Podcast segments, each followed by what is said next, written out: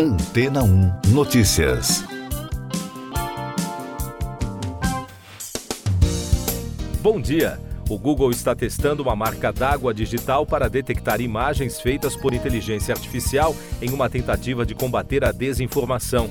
Desenvolvido pela DeepMind, braço de IA do Google, o SynthID identificará imagens geradas por máquinas. Ele funciona incorporando alterações em pixels individuais nas imagens, de modo que as marcas d'água sejam invisíveis ao olho humano, mas detectáveis pelos computadores. Mas a DeepMind disse que a tecnologia não é infalível contra a manipulação extrema de imagens. À medida que a tecnologia evolui, torna-se cada vez mais complexo saber a diferença entre imagens reais e imagens geradas artificialmente. De acordo com a BBC, os geradores de imagens de IA se tornaram populares principalmente com a ferramenta Midjourney, que já possui mais de 14 milhões e meio de usuários. Eles permitem que as pessoas criem imagens em segundos, inserindo instruções de texto simples, o que levanta uma série de questões sobre direitos autorais e propriedade em todo o mundo. O Google possui seu próprio gerador de imagens, chamado Amagen, e seu sistema de criação e verificação de marcas d'água só se aplica a imagens criadas com esta ferramenta, informou a rede britânica.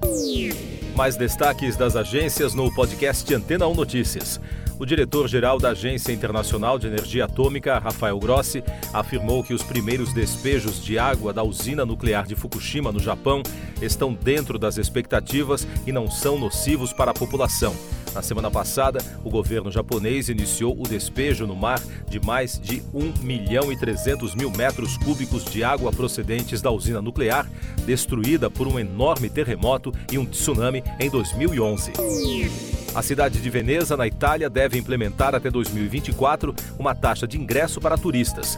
Tratada pelo prefeito Luigi Brunaro como contribuição de acesso, a cobrança provavelmente ocorrerá nos finais de semana. Segundo a agência de notícias ANSA, o modelo foi pensado para evitar a degradação da cidade histórica, creditada às mudanças climáticas e ao turismo de massa.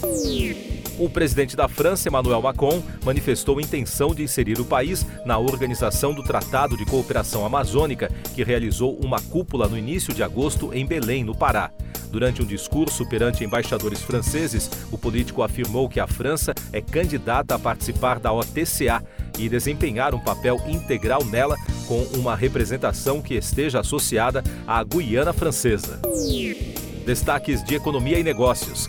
As ações do grupo imobiliário chinês Evergrande desabaram quase 80% na bolsa de Hong Kong no início desta semana. Segunda-feira foi o dia que marcou o retorno dos títulos da empresa ao mercado após uma suspensão de 17 meses. A retomada aconteceu depois que o grupo cumpriu as exigências da bolsa, incluindo a publicação dos resultados financeiros e outras regras para permitir a cotação. E o presidente da Petrobras, Jean Paul Prates, afirmou em redes sociais que a China será um parceiro decisivo na estratégia da empresa para retomar a presença global. A declaração ocorreu após o executivo assinar memorandos de entendimentos com dois bancos chineses. Prates chegou no último final de semana ao país asiático, acompanhado de outros diretores da Petrobras.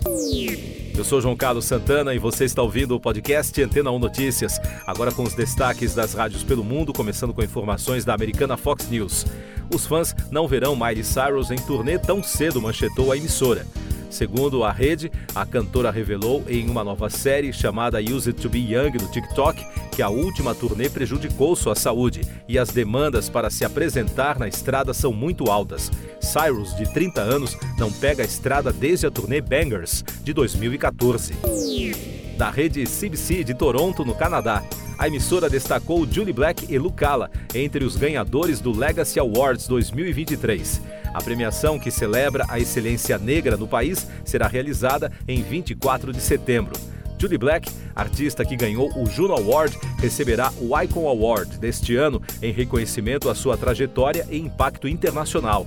E a ganhadora do prêmio Artista Emergente deste ano, Lucala, se tornou conhecida por suas canções sobre o empoderamento feminino.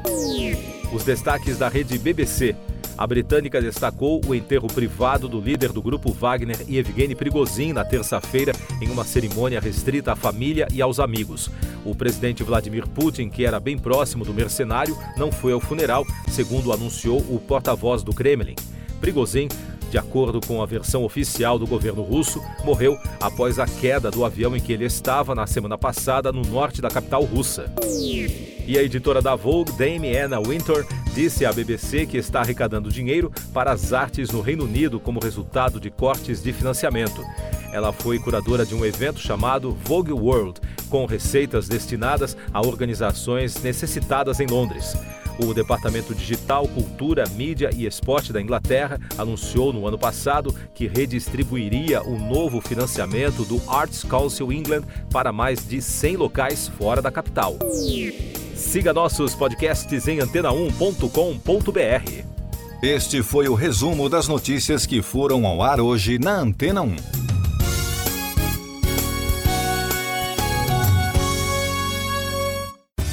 Depois de tanto conteúdo legal, que tal se hidratar com água rocha branca?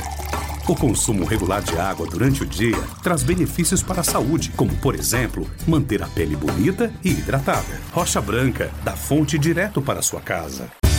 Depois de tanto conteúdo legal, que tal se hidratar com água rocha branca? O consumo regular de água durante o dia traz benefícios para a saúde, como, por exemplo, manter a pele bonita e hidratada. Rocha Branca, da fonte direto para sua casa.